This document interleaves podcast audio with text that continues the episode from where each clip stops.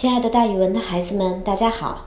我就是那个爱讲故事、爱到了自己都姓蒋的蒋楠老师。今天要给大家讲的成语故事叫做“不知所云”。云是说的意思，也就是说不知道说的是些什么，说话的内容混乱，无法理解。不知所云这则成语是指言语紊乱、空泛，它来源于诸葛亮的《前出师表》。原文是“临表涕泣，不知所云”。公元二百二十五年，诸葛亮亲自率大军南征孟获，他七次俘虏孟获，又七次释放。孟获呢，也终于心悦诚服，全心全意地归顺了蜀汉。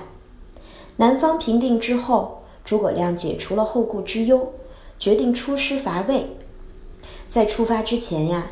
他给刘禅写了一份出师表，他提出东汉后期上层统治集团任人唯亲而致倾颓的历史教训，也就是说，凡是亲戚都安排在朝里当大官儿，这是不对的。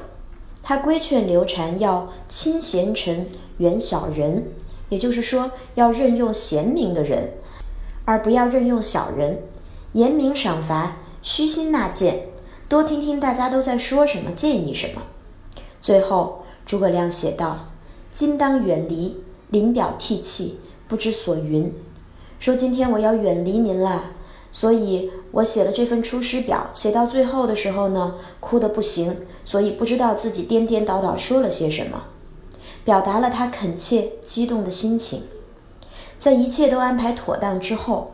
诸葛亮就亲自率着浩浩荡荡的大军向汉中前线进发，后主刘禅率领百官一直把他们送出成都城外十里远。所以“不知所云”这个成语之后就流传了下来。后来我们就用它来泛指言语紊乱、空泛，不知道自己说了些什么。比如，咱们可以这样造句：我心情非常激动，跟你说了这么大一堆话，不知所云。你要体会我临行的心情才好呀。好了，今天的成语故事就给大家讲到这儿，孩子们，咱们明天见。